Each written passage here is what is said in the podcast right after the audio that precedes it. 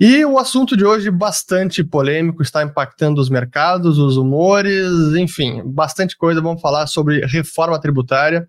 E meus colegas de bancada, como sempre, grande Stormer, tudo bom, Stormer? Salve, Urish. Bom dia, boa tarde, boa noite para todo mundo que está nos assistindo. Vamos começar aqui uma conversa bem interessante sobre como a reforma tributária impacta na nossa vida, especificamente na bolsa e no dólar e nas coisas principais. Vai ser muito interessante ouvir a opinião do Uris, do Leandro e o que a gente vai estar comentando a respeito.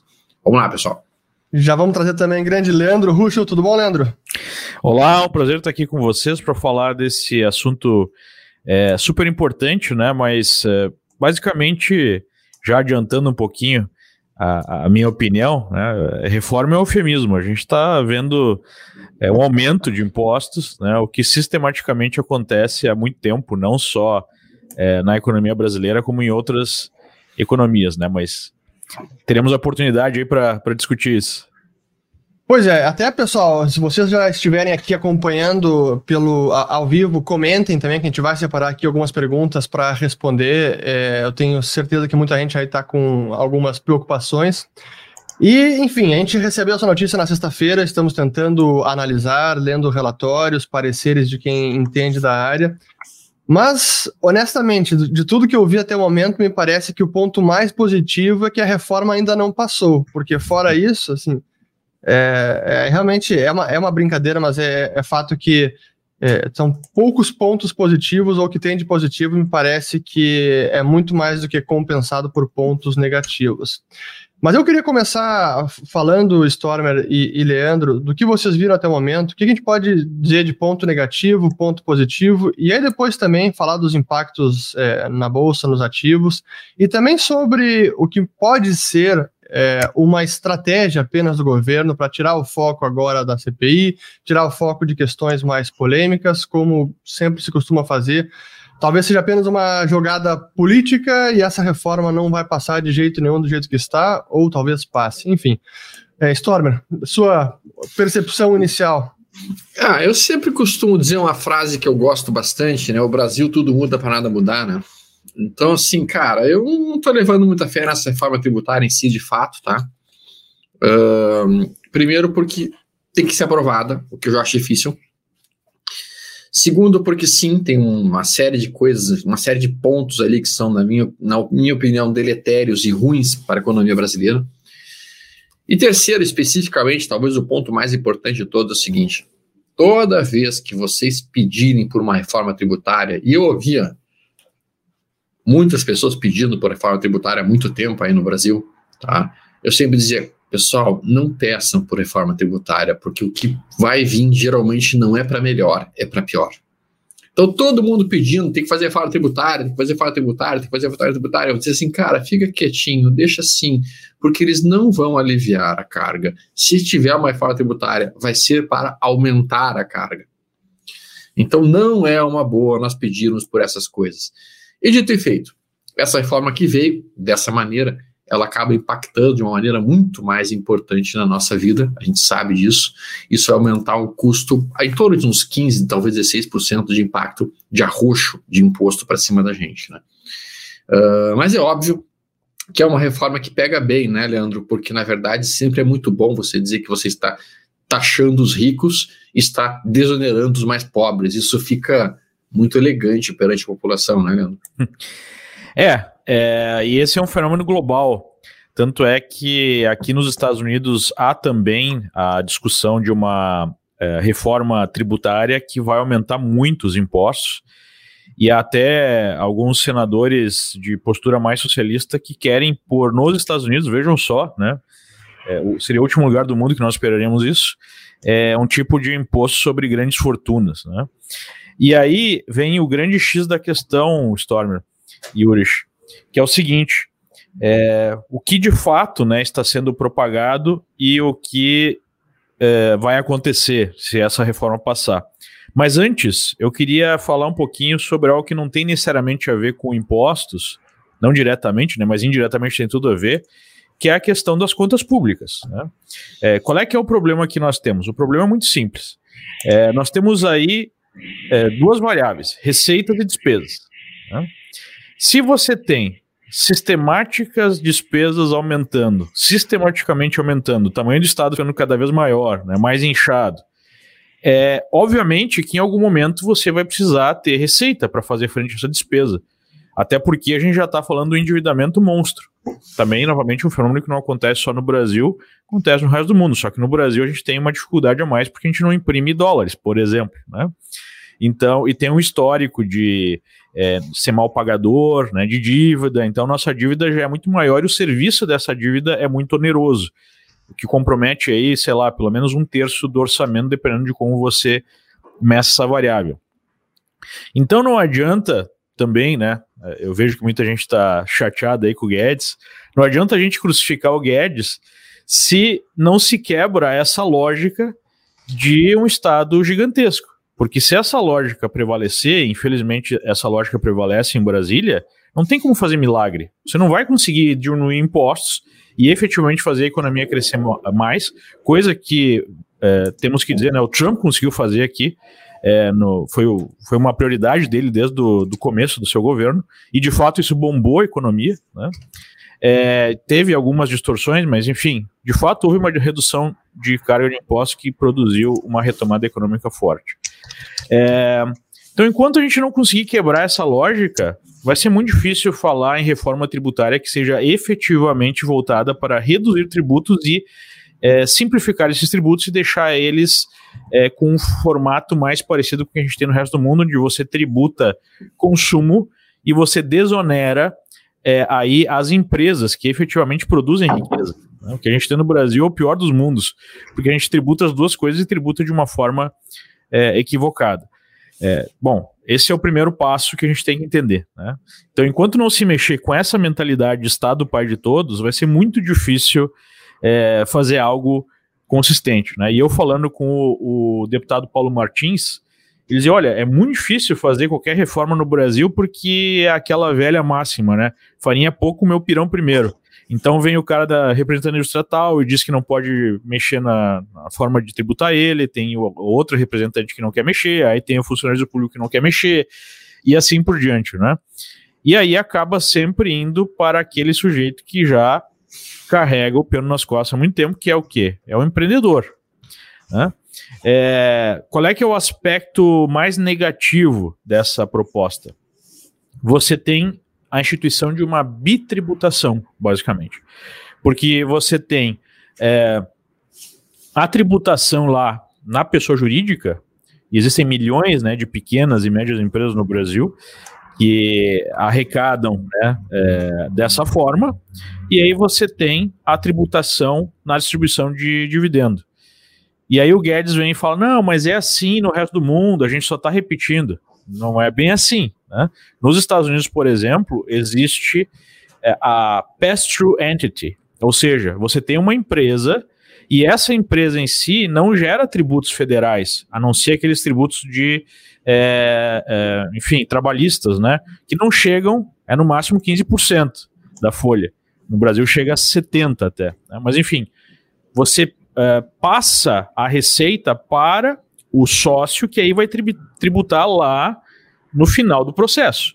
Por que, que isso é interessante? Porque a empresa tem um custo a menos, fica mais, é, fica mais é, eficiente e consegue concorrer mais com o resto do mundo. Né? É, é lógico isso. Então, o que está acontecendo no Brasil? Você está tendo uma redução de mero 5% no imposto de renda nessa proposta, e você tem um aumento de 20% no imposto lá do empreendedor. Ah, mas não vai pegar o pequeno empreendedor porque tem aí uma isenção de até 20 mil reais por mês. Né? O próprio Guedes falou para não, não, quebrar médico, não quebrar né, pequenas empresas. Aí eu pergunto para vocês: você acha que esses 20 mil reais vão ser corrigidos pela inflação ao longo do tempo? Vai acontecer como acontece na tabela de imposto de renda normal, onde essa tabela não é corrigida, a inflação vai comendo né, esse valor e 20 mil daqui a pouco já não é mais nada. Sim. Né? Já, é, já vai pegar todo mundo. Então, se tem uma coisa que nós aprendemos, especialmente no Brasil, é quando um imposto é colocado, ele nunca mais é retirado, né? E ele vai e, e propostas e, e, douradas de pílula vão acontecer. E quando você vê, eles estão metendo mais o seu rabo, né? É, assim, é, perdão da expressão, mas é isso que acaba acontecendo. Em bom português, essa é a conclusão. Em bom português, essa é a conclusão. Né? É. Sempre que a gente pede que o governo proteja mais a gente, sempre que a gente pede que o governo uh, providencie mais dispositivos de segurança para a população, e, e isso, isso o governo vai pegar dinheiro da gente para fazer exatamente isso e entregar um serviço que muitas vezes é muito porco. É, agora, então, além da bitributação, né, já tem a, o bipagamento de saúde, de educação, de segurança e tudo mais. Né? É, e tem um outro aspecto nisso, né, também, né, Leandro? Vamos venhamos, né? A gente sabe muito bem que uh, nós não podemos nem sequer comparar o nível de serviços públicos que nós temos no Brasil em relação aos serviços públicos, por exemplo, de uma Inglaterra, de uma Alemanha, mesmo dos Estados Unidos. Então, esses caras falam muito que, ah, não, nós temos um um serviço público no Brasil que é menor que o dos Estados Unidos. Sim, até pode ser menor em termos de número de servidores públicos, mas, cara, em termos de consumo do PIB, o, o serviço público brasileiro tem um PIB de 13,5%, custa 13,5% do nosso PIB, enquanto que nos Estados Unidos é 9,5%. Então, os caras aumentam um monte de imposto e na outra ponta a gente não vê nenhuma medida de contenção de gastos deles, né? E tem uma. Tem uma uh uma diferença brutal, Alexandre, que é o seguinte: aqui nos Estados Unidos, quando o Congresso resolve não votar o orçamento, às vezes tem, né? A gente acontece até com certa frequência. O, há um impasse, o Congresso não vota o orçamento, então não há autorização de novos gastos. O que acontece, no dia que isso acontece, o funcionalismo público para de receber naquele mesmo momento. Exatamente. Não existe isso de dinheiro garantido na conta. O que a gente viu, por exemplo, nos lockdowns, né? Um monte de gente não podendo trabalhar, mas teve algum funcionário público que deixou de receber um único real enquanto toda a economia estava parada. Então, a diferença é que aqui nos Estados Unidos e em outros países há uma flexibilidade. Tipo, não tem dinheiro, ninguém vai receber. Né? E, e, é, e, é, tipo, e é de zero. Tipo, hoje não votamos orçamento, amanhã ninguém mais recebe. Né? É, tirando algumas atividades que realmente são críticas, que não podem parar, ninguém Sim. recebe. Sim. Então, é, no Brasil não há essa flexibilidade. Tipo, a partir do momento que o cara tem um cargo é, público, é, ele tem que ser pago e não adianta. Claro que aí a gente tem né, a, a, as escadinhas também no Rio Grande do Sul, que há um estouro do orçamento há muito tempo, e agora foi resolvido até com verbas aí né, da pandemia, é, foi colocado em dia. Aí tem alguns funcionários que recebem uns dos outros, né? Depende do nível de, de, de, de importância ali na máquina pública é, por exemplo, o judiciário recebe, recebe antes do executivo, assim por diante. Então, é, esse é um aspecto. Outro aspecto, como o Alexandre falou, é que de fato aqui, dando um relato pessoal, as coisas efetivamente funcionam, minimamente funcionam. É, enquanto eu estava no Brasil a última vez, o alarme da minha casa disparou, né? Disparou assim por acidente, não tinha nada acontecendo. É, e eu marquei no relógio. Ele disparou tipo 4 horas e 2 da tarde, às 4 horas e 5 da tarde, tinha um policial na frente da minha casa me ligando, perguntando se estava tudo certo, porque ele não estava vendo nenhum movimento e o alarme tinha disparado e o que eu queria fazer a respeito. Se era para ele entrar na casa ou não. Tipo, três minutos depois. Né? Cara, não, não vamos longe, cara. Olha só, a minha avó, tá? Ela morava na Califórnia, ela morava em São José. E aí a minha avó, ela já tinha mais idade, né? E ela simplesmente decidiu fazer o seguinte: olha, me disseram que tem aqui a ambulância, eu quero ver se a ambulância chega aqui a tempo. O que, que ela fazia? Ela ligava para a ambulância e falava: estou precisando de uma ambulância aqui porque eu estou me sentindo mal. E dela ficava no relógio cronometrando para ver quanto tempo os caras chegavam.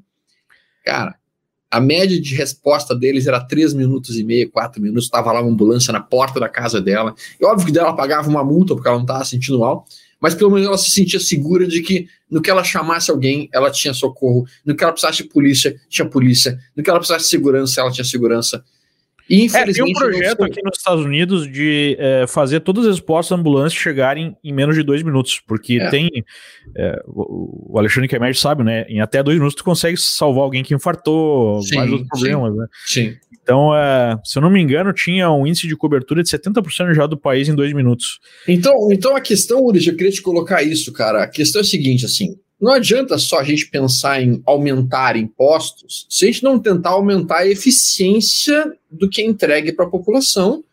Senão, nós vamos estar cada vez mais aumentando, aumentando impostos, não reduzindo nossos gastos e nossos custos, Qual que é a tua opinião sobre isso, Uri? Qual que é a tua opinião especificamente sobre o pequeno empreendedor? Esse cara vai ser pesadamente impactado se acontecer a reforma tributária? Não tem dúvida. Acho que essa é, é, é como o Leandro comentou, é, apesar dessa isenção de até 20 mil reais, que no primeiro momento vai beneficiar o pequeno empreendedor, aqueles que já têm PJ e recebem majoritariamente pela distribuição de dividendos, a inflação brasileira, cedo ou tarde, come esse valor e os 20 mil daqui, estão daqui a pouco pegando todo mundo já não é, tem mais isenção nenhuma. E né? só um adendo, né? É para empresas que faturam até 400 mil reais por mês. O que dependendo da Exato. operação não é muita coisa. O cara tem uma padaria, pode faturar mais do que isso. Sim. É pequenos, até pequenos empreendedores, não pega médios, empreende, a empresa de faturamento médio. É, então, claro que penaliza, mas eu concordo que a, não tem como lidar com essa carga tributária ou como diminuí-la se não tivermos uma redução do Estado. Mas aí também vem aquela pergunta, né? Bom, que, que deve buscar antes? É reduzir o Estado ou reduzir a carga tributária? Porque se nunca reduz o Estado, não pode diminuir a carga tributária. Então, e aí fica na, nesse jogo que, no fim das contas, só aumenta a carga tributária ou não reduz gasto e vem a, a comida pela inflação, que é o que acaba acontecendo sempre. Mas é, é, é um dos grandes problemas que o Paulo Guedes Acho que em parte conseguiu endereçar. A reforma da Previdência é uma forma de conter gasto futuro. Manutenção de teto de gastos é uma forma de conter o, também o, o, crescente gasto público. Não contratar mais funcionários públicos, que também foi uma coisa positiva desse governo, também foi feito. Mas é, o, o, problema é que se ano que vem muda o governo e vem algum mais gastador, Aí tá, pronto. Aí, aí ralou. Mas deixa eu trazer uma pergunta aqui, porque veio uma importante aqui do, do de quem está nos assistindo. Deixa eu até compartilhar minha tela para responder essa pergunta sobre a construção civil. É, perguntando quem é, como o setor vai ser impactado.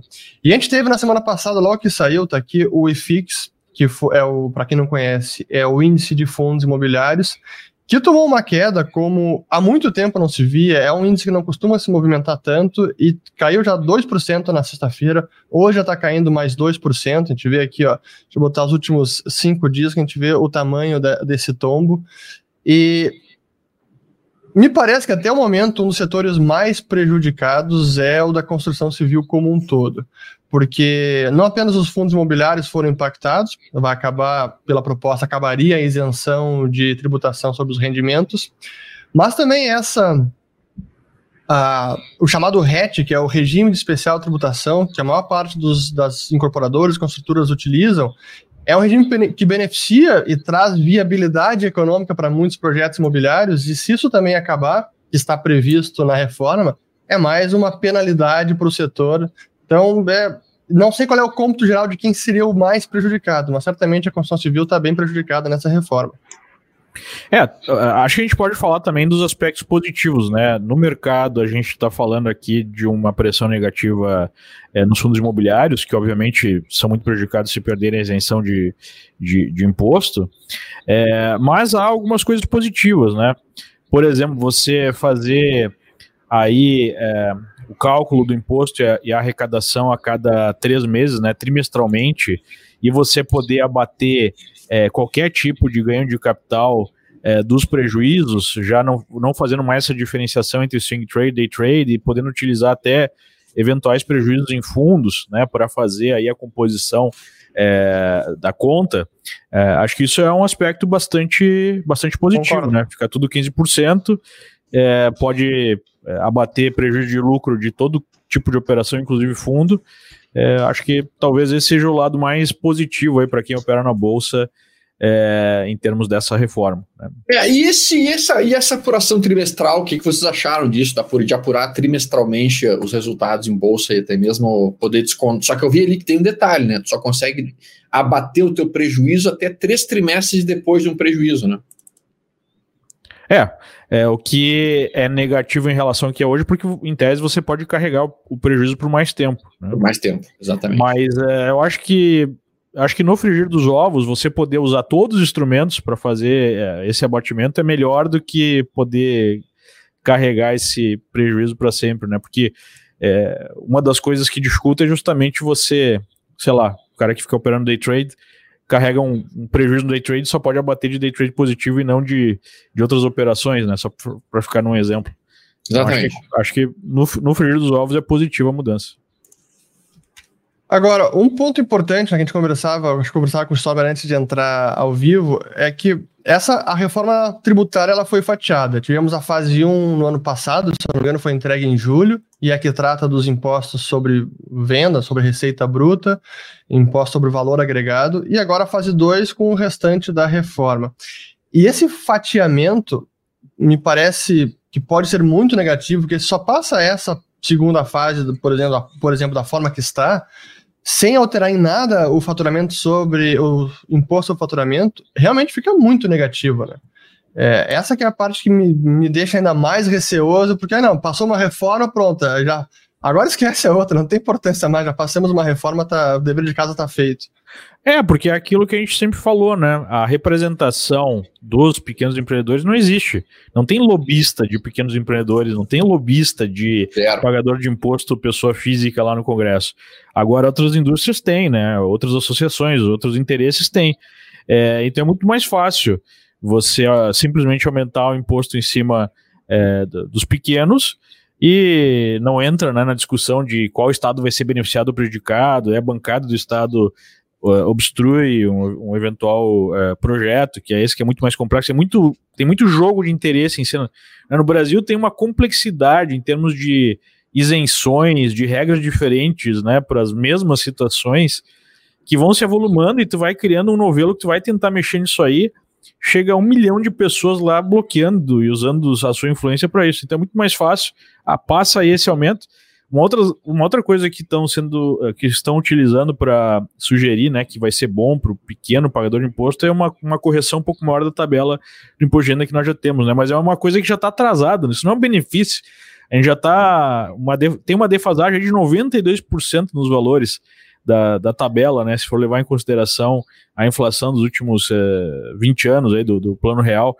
Então está se dando um pouquinho de ajuste é, e aí vem a parte né, populista é, se colocando que pessoas com menos renda não vão pagar e as pessoas com um pouquinho mais de renda já vão pagar mais, até porque é, aquela regra para fazer uma dedução simplificada também vai baixar, né? Tipo, vai ter que ter uma renda menor para fazer essa dedução simplificada. Então, é, é muito mais fácil, como o Luiz falou, simplesmente aumentar o imposto de quem não tem a representação política ou o lobby político para barrar esse tipo de coisa. E aí aquilo que realmente interessa para dar mais eficiência para o país, que seria a simplificação de todos os impostos, né?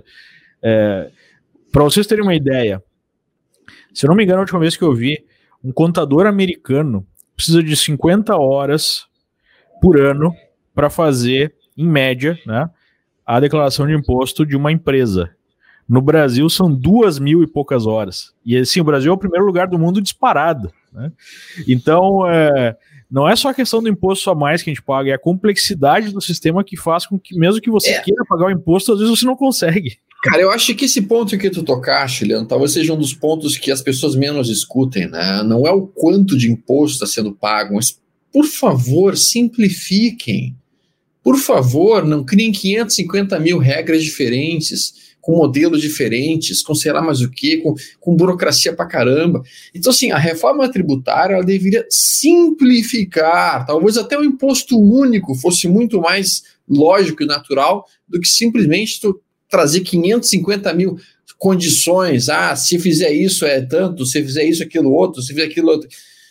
Senão, cada vez que tu for fazer qualquer coisa, tem que estar tá Cara, assim, ó, a dificuldade que eu vejo no Brasil não é nem os impostos, mas sim, por impressionante que pareça, as milhares de regras que são criadas em cima deles. É um troço absurdo.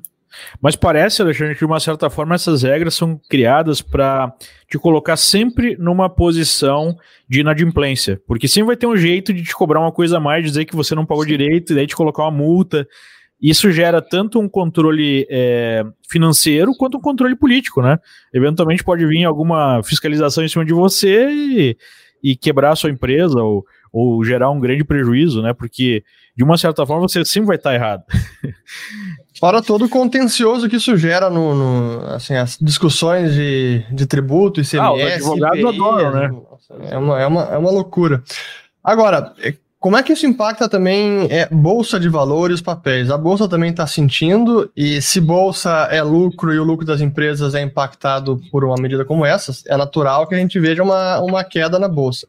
Agora, mais longo prazo, uma medida, uma reforma com reforma, né, um aumento de tributos como esse, como pode impactar o setor corporativo no Brasil e até, eu diria, potencial de crescimento da economia, porque acho que esse é o grande problema a longo prazo, é isso. Mais carga tributária é menos crescimento econômico, é menos geração de riqueza.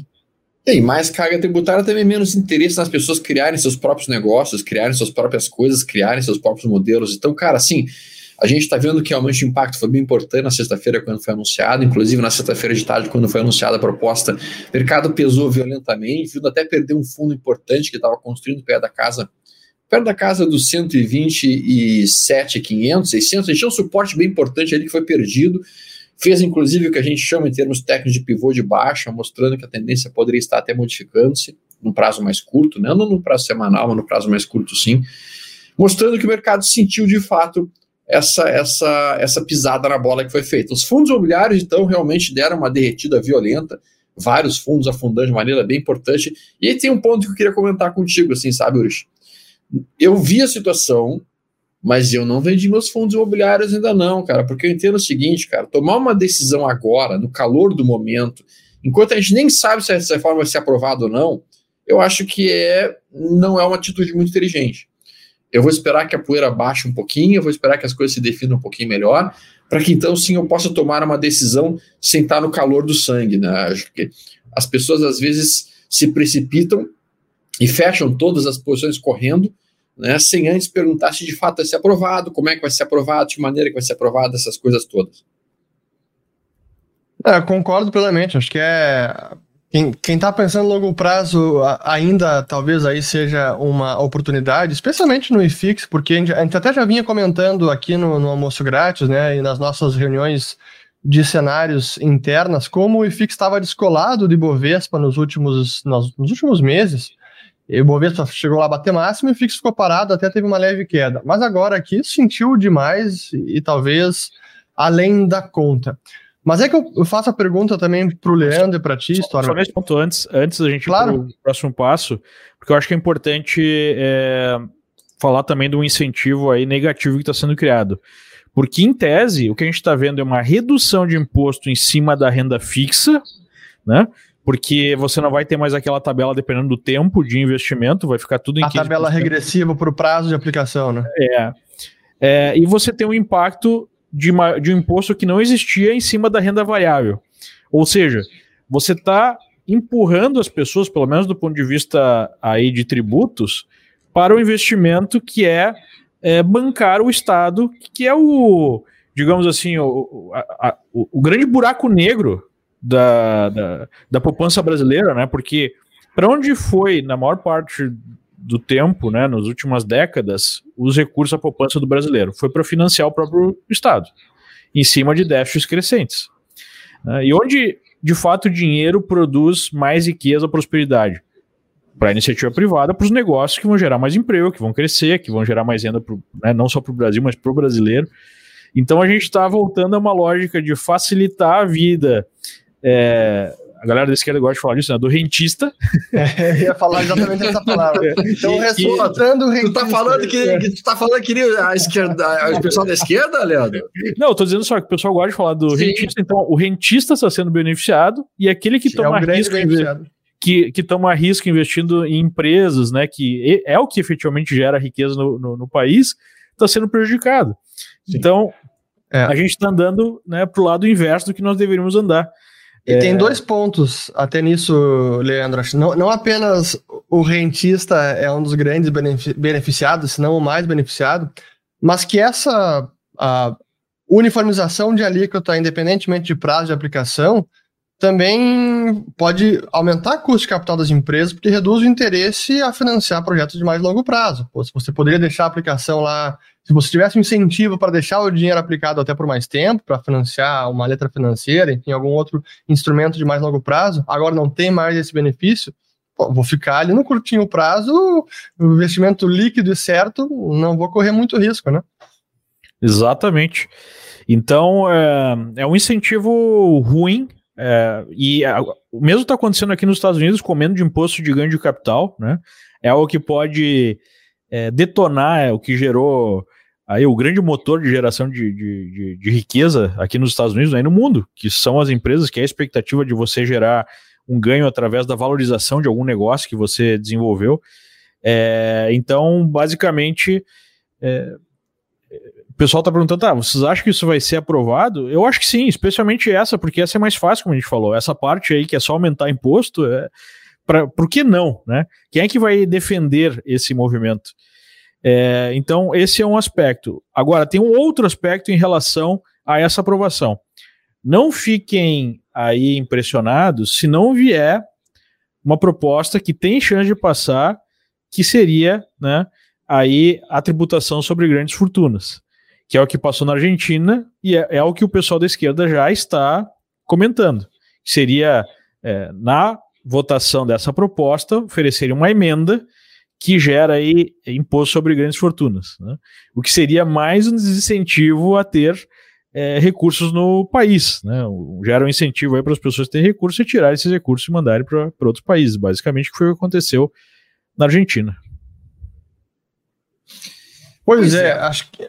Tem uma pergunta ali que eu acho que é bem legal ali, que foi para a Tiuri, está perguntando sobre a questão de se os fundos de fundos também vão ser bitributados. Qual que é a tua interpretação nessa leitura? Na verdade, pessoal, e é importante que a gente deixe isso bem claro, a proposta veio, mas ela tem algumas coisas que estão um tanto quanto nebulosas, por exemplo, como é que vai ser a tributação em cima dos fundos imobiliários, se vai ser realmente esses 15, se vai ser 20, se eles entram com o PJ ou se eles não entram com o PJ, tem gente perguntando até mesmo isso, né? Então, as coisas não estão tão perfeitamente definidas assim. Uris, é, que, não, eu, é importante. Eu não, não tenho essa certeza, e por isso é importante adicionar o comentário, Stormer, que o que a gente está comentando aqui é a nossa primeira impressão, a avaliação que a gente pôde fazer da reforma até agora, de documentos que a gente leu, inclusive do research da XP Investimentos, mas é, não tomem decisões intempestivas baseado no que a gente está falando aqui, até porque muita coisa pode mudar ou nem passar, então é, calma, apesar de ser um banho de água, de água fria, calma para não tomar decisões muito apressadas. Mas, Leandro, eu queria voltar ao, ponto de, de, de aprovação, porque é, agora isso precisaria ir para comissões para ser analisado. A gente vai ter o recesso agora de julho que, que seria uma expectativa mais realista até para isso tramitar e ser efetivamente votado? E como é que está também, assim, talvez os bastidores, porque também Brasília sente a pressão da opinião pública. Será que está tendo alguma pressão, estão sentindo alguma pressão contrária? Olha, é, com as pessoas que eu conversei, há uma expectativa de aprovação até o final do ano, né? Porque uma lei que muda impostos tem que ser aprovado no ano para valer no ano seguinte. Então, se for aprovado no ano que vem, valeria só para 2023. Então, há uma expectativa de aprovação ainda em 2021 e há uma expectativa de piora né, na proposta, conforme eu comentei.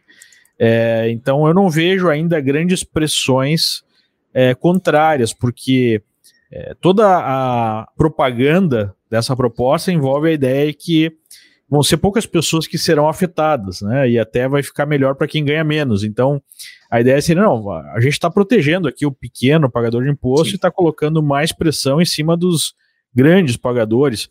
Só que, obviamente, como eu expliquei, isso é balela, né? Com o tempo, todo mundo vai pagar mais imposto. É só uma questão da inflação fazer o seu papel, como fez na tabela é, de R que a gente já tem hoje. É então isso, eu, é não estou vendo uma é, grande pressão contrária. É, é, por isso que eu mencionei aquilo para o Leandro, assim, até eu falei, larguei essa provocação para ele. O que acaba acontecendo? Na medida em que eles aumentam o valor mínimo para necessidade de declaração, eles tiraram em torno de 50% das pessoas que declaram imposto de renda hoje da lista. Eles reduziram. E isso, teoricamente, beneficiaria uma grande parte da população, e aí as pessoas ficam felizes com isso. Cara, nós não vamos ter absolutamente nenhuma revolta popular pelo aumento de impostos. Pelo contrário, vai ficar todo mundo bem quietinho. É engraçado que a Inconfidência Mineira começou por bem menos, né? A Inconfidência Mineira tinha causas bem menores em que a gente estava pensando em se libertar de Portugal porque eles cobravam um imposto que é infinitamente menor que o imposto que a gente não, paga hoje. É, é a metade, Era o né? Quinto. Era o quinto. quinto. Agora a gente paga 40% do PIB em imposto, então a gente Isso. paga dois quintos hoje. Então a gente paga dois quintos hoje, vamos pagar mais ainda, e simplesmente está todo mundo quieto, tô todo mundo feliz pensando: ah, no meu não entrou, eu tô feliz. É. Enquanto não entrar no meu, eu tô feliz. E Vai aí, entrar cara, ao longo dos próximos anos, mas daí já é tarde, já passou. Exatamente. Exatamente. Estão é, conseguindo botar todo mundo na sopa lá. É, é o sapo que vai ficar em banho-maria lá, né? Isso. Mas deixa eu te perguntar, eu tenho uma pergunta que eles fizeram ali, Urich, sobre as empresas que estão no Simples. A gente tem uma ideia de como vão ficar as empresas que estão no Simples, né? Empresas de tamanho médio ou até mesmo né, um porte menor. Tu tem alguma leitura já disso? Pelo que eu entendi, por enquanto, do Simples, é esse impacto da, da isenção até 20 mil reais de, na, na tributação de dividendos, que estaria isento, 20 mil reais mensais mas, novamente, a inflação comendo esses 20 mil reais, daqui a pouco não vão ser nada, né? É, basicamente não muda nada para o simples e tem a isenção até 20 mil. É, é, é isso que a, que a reforma trata para quem está no simples. Tá, mas agora, tá, deixa, eu fazer, deixa eu fazer aqui a seguinte pergunta. Tá todo mundo caindo de pau em cima do Guedes, tá todo mundo dizendo que o Guedes é um falso liberal, tá todo mundo dizendo que o Guedes traiu a população, que o Bolsonaro será o quê. Tá todo mundo caindo de pau em cima disso. Mas deixa eu perguntar assim: se vocês fossem uh, ministros da Fazenda, eu tenho impressão, pelo menos acredito, que tanto o Leandro quanto o Ures tentariam cortar o máximo possível os gastos públicos, dentro da medida do possível, tentariam fazer isso. Mas lembrem-se, a gente tem a questão do Senado, a gente tem a questão do Congresso, que nada consegue ser passado sem aprovação de lá. Vocês fariam alguma coisa brutalmente diferente do que está sendo feito? Essa é uma pergunta e assim, vai ter gente revoltada comigo quando eu largar essa pergunta. Mas a pergunta é: se você estivesse no lugar do sujeito, em que você precisa pedir amém para o Senado e para o Congresso todo o tempo, e você tem uns gastos brutais sendo feitos contra o Covid, e você não quer que, a, que digamos assim, que, a, que o déficit público exploda. Cara, a primeira coisa que eu faria seria pedir demissão. Ah, bom. Não, mas supondo que tu não possa pedir demissão, Leandro. Supondo que você tem que resolver o pepino. Porque a questão Olha, toda é muito, é muito eu... fácil. É muito fácil jogar pedrada no cara sem dar uma proposta. Mas tipo assim, ah, tá fazendo deixa... bobagem. Mas o que, que você faria? Eu far... O que eu faria seria sistematicamente denunciar isso até me demitirem, né? Se eu não pedir demissão, porque eu ia ficar faz... o dia inteiro falando isso, o dia inteiro mostrando é, o quanto né, o sistema é injusto, o quanto beneficia algumas pessoas, o quanto né, tá tudo corrompido, até que me iam me, ia me tirar, né? Imediatamente. Sim. Então eu faria isso. Essa seria a minha postura. eu vou repetir exatamente o que o Leandro falou, porque é, é bem isso que eu penso. Que eu, que eu penso. É, uma das das grandes defesas hoje de quem defende o Guedes e diz que ele está fazendo um bom trabalho, que é importante ter o Guedes lá, é que ele está evitando o pior. Então, se não tivesse o Guedes lá, seria ainda pior. Pode ser verdade, eu não duvido. Realmente, quem conhece o mínimo sobre bastidores da política é todo santo dia vem alguma bomba e tem que ser defendida, obstruída, assim, é, desativada. Mas a verdade é que algumas medidas, como esse pacote de impostos, essa reforma, sim, são intragáveis. E se eu tivesse no lugar dele, eu faria como o Leandro falou. Eu ia. Primeiro, eu não ia conseguir nem apresentar uma reforma como essa. Eu, eu teria, no mínimo, dito: olha, é, essa reforma eu não assino embaixo. Quer apresentar. Quer apresentar governo, outros secretários? Apresentem. Eu não vou assinar, eu não consigo defender possivelmente levaria isso à minha demissão. Acho que não teria outra, outra saída. Mas tem que ter uma. Tem que. Algum momento tem que ter. Assim, marcar pé e, e, e dizer chega, porque senão a gente vai seguir aceitando, aceitando, aceitando. E quem deveria. E quem está lá e deveria defender a sociedade contra esse tipo de abuso, que é aumento de impostos, não está fazendo isso e nem na retórica, assim, tá, querer vender essa reforma como algo que vai ser positivo para a população, ah, vai isentar sei lá quantos milhões de brasileiros por alguns poucos anos até a inflação comer novamente, é complicado, é muito complicado. Tá, é, olha só, olha só. Tá, lembrando, né, Storm, para o pessoal tá, tá, que. Não, só um pouquinho, só um pouquinho, só um pouquinho, só um pouquinho, agora é polêmico. Agora é polêmico. Um diz que ia pedir para sair, eu ia fazer tudo para ser saído. O outro disse que não ia assinar porque não ia fazer.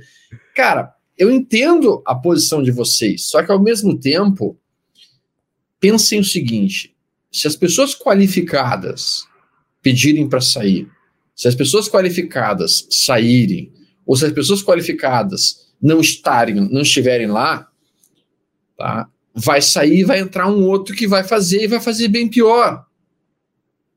Então isso é inadmissível. Isso é algo que não pode ser fechado. Sim, tem que ser discutido, sim. Sim, o cara tem que ir lá botar o dedo na ferida e dizer, pô, eu tô fazendo isso por causa disso, disso, disso, mas eu queria fazer isso, só que não estão deixando fazer isso. Sim, isso tem que ser claramente e de uma forma muito transparente colocada. Mas o fato é o seguinte, galera: estamos gastando os tubos, os governadores gastaram pra cacete para o Covid, desviaram dinheiro pra caramba, em todos os estados teve desvio. Só tocam pedra no governo federal, mas não tocam pedra no governo, no governador, no cara que comprou ventilador que não servia, no cara que até... comprou remédio e que tirou até... todo o dinheiro do governo. E agora? Como é que fica? Até, Vai pagar eu, a conta como? Eu acho até que desviou, Alexandre, apesar de ter sido bastante, né, em termos assim nominais, foi pouco em termos percentuais. O que realmente é o escândalo é que essa grana foi pega para fazer o quê? Para colocar folha em dia de estado que é sistematicamente deficitário, que não se paga, não fica de pé. Né? O orçamento do Rio Grande do Sul, por exemplo, roda a, sei lá, 50 anos a 113, 115% da receita, entendeu? tipo, isso não é sustentável. É, e esse é o ponto que a gente teria que discutir. Né? Só, que o meu, Mas... não, eu, só que o ponto principal, eu entendo, e aí, e aí sendo muito franco, tá? Eu não veria. O que, que eu gostaria que viesse? Eu gostaria que viesse essa reforma, como ela veio. Não. Eu gostaria que ela viesse simplificando os impostos eu gostaria que ela diminuísse as regras. Eu gostaria que ela tornasse as coisas mais simples. Eu gostaria que, inclusive, ao invés de tu sobrecarregar uma parte da população, tu, inclusive, desse uma aliviada. E eu gostaria especificamente que, junto com essa proposta, viesse uma outra proposta: um teto de gastos no funcionalismo público no país. Um teto mais rigoroso, uma redução nos gastos públicos focos brutais em reduzir e tornar, tornar o nosso mercado mais eficiente, tornar nosso governo mais eficiente. E aí sim, aí tu poderia dizer, ok, eu estou apertando meu cinto aqui, eu estou fazendo um esforço brutal para salvar essa situação, mas eu também estou vendo que o, o judiciário está fazendo esforço, que o legislativo está fazendo esforço, que os políticos estão fazendo esforço, que o servidor público está fazendo esforço. Então é todo mundo fazendo esforço. Não é só eu. Não é só a gente né? E infelizmente o que a gente vê é que eles só fazem o arroxo e não fazem a contenção de custos ali, né? Isso que me deixa chateado em relação ao, ao, ao, ao Guedes. Então, eu, se eu estivesse no lugar do Guedes, eu faria exatamente o mesmo que ele, só com uma diferença. Eu ia forçar o máximo possível a redução dos gastos públicos, mas ia forçar desgraçadamente. Aí sim, aí eu ia me tornar um enchedor de saco que o Leandro estava mencionando. Porque daí eu ia dizer, cara, se a gente fizer isso, eu tô acordando com todo mundo que vai todo mundo apertar a porra do cinto. Mas, Alexandre, lembra do começo do governo Bolsonaro, quando se disse que não ia ter tomar lá da cá, que não ia se negociar, né, troca de emenda com aprovação e que ia ter as bancadas temáticas e tudo mais?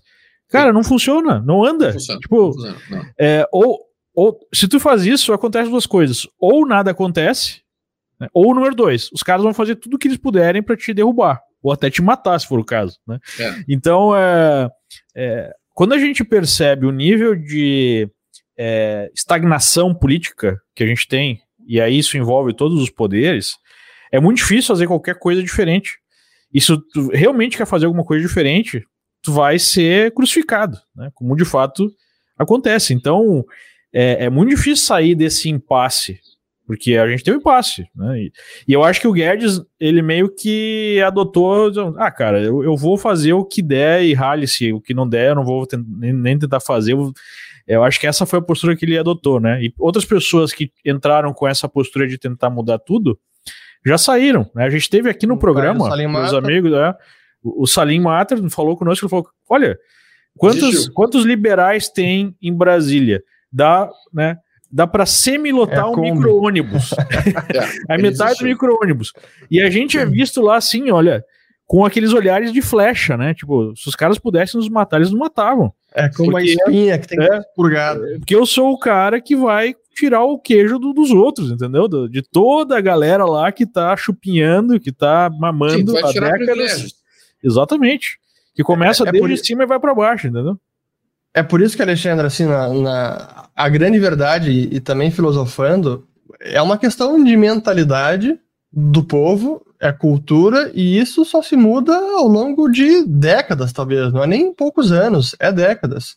E aí não adianta o Guedes estar lá e tentar fazer o melhor dele, porque ele vai sair ano que vem, quem é que vem? Não tem a menor ideia. Daqui a pouco gente vai começar, essa vai ser uma pauta do almoço grátis. Bom, ano que vem, quem é que, quem é que tá aí na, nas eleições? Quem é o próximo? E aí pode mudar, aí pode mudar tudo. Sim. Então, enquanto a mentalidade for essa mentalidade estatizante de Estado pai de todos, Estado do bem-estar social, de empresário malvado, de que lucro é perverso, e tributar lucro é bom para a população, enquanto essa mentalidade prevalece, assim, não importa muito quem esteja lá na, na, na cadeira de Ministério da Fazenda.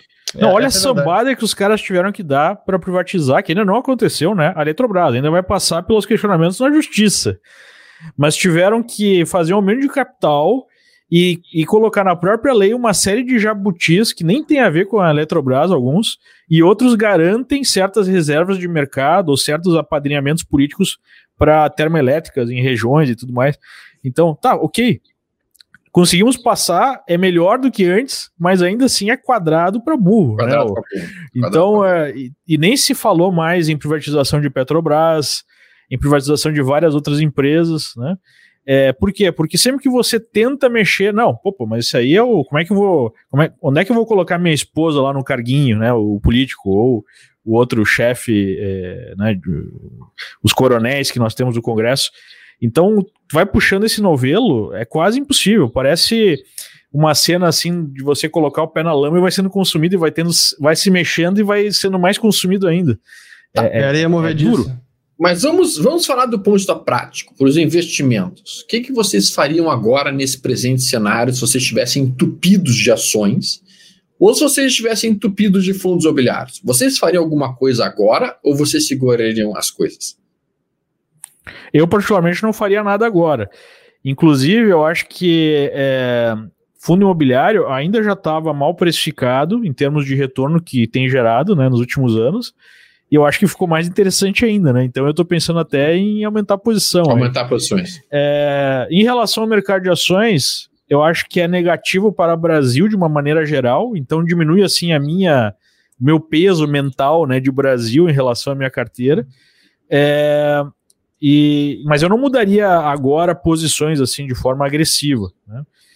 E a gente não falou também como muda lá para fora, né? Porque tem uma proposta que foi menos comentada para quem investe fora do Brasil através de pessoa jurídica, que pode retirar um benefício fiscal que é você pagar só na distribuição de lucro, né? Que seria tipo um comicota para quem teria um fundo. Mas essa proposta sugere essa mudança, né, que seria o lucro seria presumido no balanço anual de cada empresa, ou seja, uma vez por ano você teria que recolher, né? A Com 27 ou sem distribuição?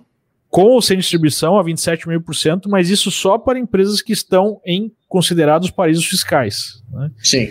Então, é, isso pode é, gerar uma necessidade de mudança na estrutura é, burocrática para quem já tem uma estrutura de investimentos, mas abre espaço para você ter uma Petrobras, por exemplo, numa empresa americana, que os Estados Unidos não é considerado um, um, um, um paraíso fiscal, né? É, e você teria o benefício de não ter o Comicota, talvez pagando algum imposto a mais só. E você, Ures? Você fecharia todos os fundos imobiliários correndo? Você compraria mais fundos imobiliários? Você faria o que especificamente? Não, eu não fazia correndo, não. Acho que é qualquer medida assim, sem, sem pensar demais no apenas na o americano chama do knee jerk reaction, né? É a reação intuitiva. Acho que tem que aguardar um pouco, mas concordo com o Leandro que pode ser já um bom momento para longo prazo para quem está pensando em fundo imobiliário. Mas eu queria deixar uma reflexão aqui, que já que a gente está quase no fim do programa, porque acho que é, é o que a gente também. É, a gente preza muito na Liberta, na Liberta Global, que é essa ideia de preservação de patrimônio é pensar o patrimônio como um todo e pensando justamente nessas blindagens patrimoniais, em planejamento sucessório, planejamento tributário. A gente vê como é difícil gerar retorno nos investimentos, Pô, gerar um pouco de rendimento é 5%, é 10%, é 15%, e vem o governo numa canetada, pode tirar 20% ou mais do nosso retorno da noite para o dia. Então, tentar blindar o seu patrimônio quanto a essas investidas do governo é talvez a ordem do dia que muitos investidores acabam até negligenciando, né? É, porque acaba acontecendo, né? A gente sabe que são aqueles mega investidores vão contratar mega advogados para gerar estruturas em cima dessas novas regras para pagar quase nada de imposto. E o, o peso acaba sendo na, na, classe média. Agora, o que, que isso faz, como o Urish falou? A necessidade de você, apesar de talvez não ter recursos para pagar os melhores advogados do país, ter um mínimo de estudo sobre isso, ter algum nível de planejamento que eu digo para você, vale a pena, porque usualmente o custo disso é muito menor que o custo de pagar mais imposto. Então, vale a pena você estudar todas as formas de legalmente pagar o mínimo de imposto possível. Bom, eu vou responder a pergunta também, porque eu não posso, obviamente, largar a pergunta e não responder, né? Na minha opinião, tá? Eu, particularmente falando, estou aproveitando o momento atual para aumentar posições em fundos imobiliários, porque eu estou entendendo que assim que sair essa reforma, ela vai sair um pouquinho modificada do que ela está agora. O mercado já deu uma precificada bem abaixo do que ele achava que, que devia ser, já estabeleceu-se um certo pânico. Esse pânico, eu gosto de comprar pânico, eu gosto de comprar quando as pessoas estão assustadas e com medo. Uh, eu gosto de aliviar a dor dessas pessoas, então eu vou lá e compro. Vocês não querem, vocês não querem aquela cota do capitania que está pagando 1% ao mês? Eu vou lá e pego dela. Daqui a cota que eu fico, eu fico com essa cota, eu cuido dela para ti, não se preocupa. Uh, então, se eu gosto muito disso, e eu também estou aumentando um pouco, e aí eu queria colocar essa pergunta por isso. Eu também comecei a aumentar um pouquinho mais as posições em criptos, porque eu entendo que cripto seja uma forma eventual de tentar escapar um pouco de toda essa questão que a gente está conversando aqui de impostos e coisas tudo mais. Só que, Urish, nós vimos a Grã-Bretanha banindo a Binance de negociar lá. Então a Binance está uh, uh, foi banida da Inglaterra. A Binance, que é uma das maiores exchanges. Uh, você acha que isso já é o começo de um cerco que os bancos centrais e mesmo que os países estão começando a fazer em relação ao mundo das criptos, porque estão entendendo que as pessoas estão fugindo para criptos, porque elas querem escapar dessa, dessa uh, mega desvalorização produzida uh, pelos milhares e milhares de dólares que estão sendo impressos? Você acha que é isso que está começando a acontecer, Puris? Não, acho que não, porque, assim, a maior parte das, da, dos países desenvolvidos, Estados Unidos, mesmo Inglaterra e na Europa, já tem muita regulação para as exchanges de criptoativos. É, eu acho que o caso da, da Binance é algo mais específico a ela, até porque ela está noutra jurisdição. Acho que até aqui no Brasil já teve alguma queixa de outros participantes do mercado que ela não estaria é, em dia com todas as regulações existentes, mas acho que é mais algo específico da Binance do que uma nova investida de governos contra criptoativos. A gente não está tendo Até esse porque o mercado nem sentiu muito, né? Não, não o mercado, mercado não sentiu. sentiu muito. Mercado não, eu, achei, eu achei que o mercado ia sentir pra caramba, né? Mas não sentiu. O mercado de criptos está relativamente estável, né? Eu é. acho que é tranquilo, assim. Mas assim, até falando de criptos, né? Acho que um ponto que pode beneficiar criptoativos é que essa se essa agora possibilidade de compensar prejuízos de outros investimentos com ações também, se puder incluir talvez prejuízos em criptoativos, isso pode ser um benefício a mais. Não sei se incluiria. Me parece que sim, porque eles estão considerando outros ganhos de capital também, ganhos ou prejuízos de capital também, né? Muito bem, muito bem. Vamos ver o que mais que temos aqui. Estamos já com 55 minutos. É, tem uma. Aqui, ó. Boa pergunta aqui, ó, do Gregory Henrique. Acham que quem começou a construir um patrimônio agora, o melhor seria sair do país o quanto antes? Adoro o Brasil, mas não dá para ficar mais. Essa, essa é polêmica. Cara, eu vou, eu vou dar minha resposta, tá? Assim, eu sou, eu sou um brasileiro, tá? Que realmente amo muito esse país. Uh, tive a felicidade de conhecer vários outros países, né? Já morei algum tempo, até mesmo em alguns deles. E honestamente falando, por impressionante que pareça, Uh, o Brasil. O, o, o, tem uma frase assim: o Brasil é ruim, mas é bom. tem um outro. Que, é, acho que foi isso? do. O, o, o, Tom Jobim falou que. O Tom Jobim. É. Que viver no, no, no Brasil é, é, uma, é uma merda. É uma M. É uma merda, mas é bom. Mas é uma merda. Fora é bom, isso. mas é uma merda. Isso. Porque assim, cara, tu vai, vai lá, tu vai para uma Suíça, tu vai para qualquer lugar do mundo, cara. Tu, primeiro, tu vai ser sempre um estrangeiro, e sempre olhar para você como um estrangeiro, tá? Sempre você vai ser visto como um outsider, tá? nunca como um cara inato. Segundo, na minha opinião, os dois lugares do mundo que tem a maior quantidade de oportunidades para se fazer dinheiro de verdade são dois. Estados Unidos, porque é Estados Unidos. E Brasil, porque tem tudo para ser feito. E uma mega oportunidade. Europa já está construída, já é estabilizada.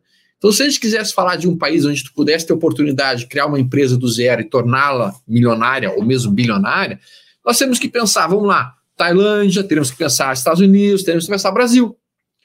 Então eu vejo com muita lástima brasileiros saindo hoje do país, que é um país que tem um monte de oportunidades, sim, tem um monte de dificuldades, tem um monte de coisa para ser feita, mas ao mesmo tempo, em um lugar que tem um monte de coisa para ser feita, tem um monte de oportunidades. Tem risco? Tem risco. Onde tem risco, tem oportunidade. Né? Tu não tem oportunidade de ficar bilionário ou mesmo milionário se for para a Suíça. Está tudo construído lá, o país está pronto, já está acabado para a Alemanha, para a Inglaterra, para qualquer lugar do mundo, exceto Estados Unidos e talvez Tailândia, vamos lá para a Ásia. Então eu, particularmente falando, continuo acreditando no país. Claro que vai necessitar muito esforço nosso, vai necessitar de muito trabalho nosso, vai necessitar de muita força que a gente precisa fazer para tentar corrigir as coisas corretas, vai necessitar que a gente passe ideias adequadas e corretas de de como cuidar do seu dinheiro, de como administrar o seu dinheiro para as pessoas, e inclusive de como é que a economia deve ser, como é que os políticos devem ser, para que a gente consiga ir crescendo a massa crítica de pessoas bem intencionadas e que têm como propósito fazer um país que, que preze a liberdade individual acima do, do governo que é a base da fundação dos Estados Unidos, né? Exatamente. O governo é o mal necessário. Exatamente. Muita desconfiança em relação ao governo, o que, que ele pode fazer, né? De, de, bom, de, de bem em relação ao que ele pode fazer de mal. Mas, dando o meu relato, assim, de alguém que já está fora há algum tempo, eu pergunto para as pessoas, né? O que, que é realmente estar fora? Porque hoje em dia, com as possibilidades que né, a economia digital oferece, é, o local físico que você está não faz tanta diferença, e sim o que você está fazendo, né? Tipo, eu, eu moro é, fora do Brasil, mas estou no Brasil com certa frequência, tenho negócios no Brasil, é, atuo diretamente, até politicamente no Brasil, né? É, defendendo esses valores que o Alexandre falou. Então, não necessariamente você sair fisicamente do país por algum tempo significa estar fora do país de fato, né? É, o que eu busco, e eu creio que eu alcancei aqui, dando relato para quem pensa nisso, é algum nível de civilização um pouco mais elevado, né? Especialmente no que diz respeito a poder andar na rua sem medo, né? De, de ser alvo de algum tipo de violência. Segurança é, física. É, né? Segurança física mesmo, que eu acho que é um preceito, assim, um dos mais básicos, né? Não é pedir muito, é. assim, a gente ter o mínimo de segurança física em cima de um estado que a gente paga tanto imposto, né? É, e o, o, bom daqui, Alexandre, num lugar tipo a Flórida, por exemplo, já dando uma dica pro pessoal, é que você acaba não tendo muito essa percepção de ser alguém de fora, porque todo mundo aqui é meio de fora. É de fora. então é o meio, eu digo, é o meio do caminho assim entre Brasil e Estados Unidos, né? Tanto geograficamente falando quanto culturalmente falando. Porque para o bem e para o mal tem a cultura latina, né?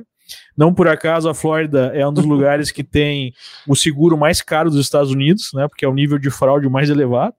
Mas também tem o lado da alegria do, do povo, né? Que é mais festivo, que é mais quente, vamos dizer assim. Mas tem também Estados Unidos, né? Tem leis. Se o cara faz sacanagem, ele vai preso, ele vai pagar por isso e acaba as coisas então funcionando de uma maneira bem interessante, né? Então é, é uma decisão individual, mas independentemente se você pensa em sair do, do país ou não, é, o seu dinheiro, pelo menos parte dele, tem que sair do país, né? Esse que a gente tem passado isso aqui. Você, você precisa é, ter pelo menos uma parcela do seu patrimônio em outras moedas, não necessariamente em dólar, né? dólar, euro, Sim. ien, enfim. É, porque só essa diversificação internacional que vai dar um pouco mais de robustez numa época tão complexa que nós estamos vivendo do ponto de vista financeiro e de investimentos. Excelente. Não, também eu vou apenas corroborar essa última parte do, do Leandro. Acho que é, importante pensar exatamente isso. Ok, estamos no Brasil, a maior parte de nós brasileiros torcemos e pelo país, estamos lutando para que se, se, torne um país mais livre, mais próspero, mas não dá para apostar todas as suas fichas no sucesso do Brasil, não dá para apostar o seu patrimônio no sucesso do Brasil. Então é importante diversificar em moeda É importante também diversificar fora de, de, da jurisdição brasileira, então tem investimentos também no exterior, não apenas em denominados noutra moeda, mas também fora do Brasil. E, pessoal, lembrando mais uma vez que o almoço grátis tem o objetivo de educação financeira, não é recomendação de investimento.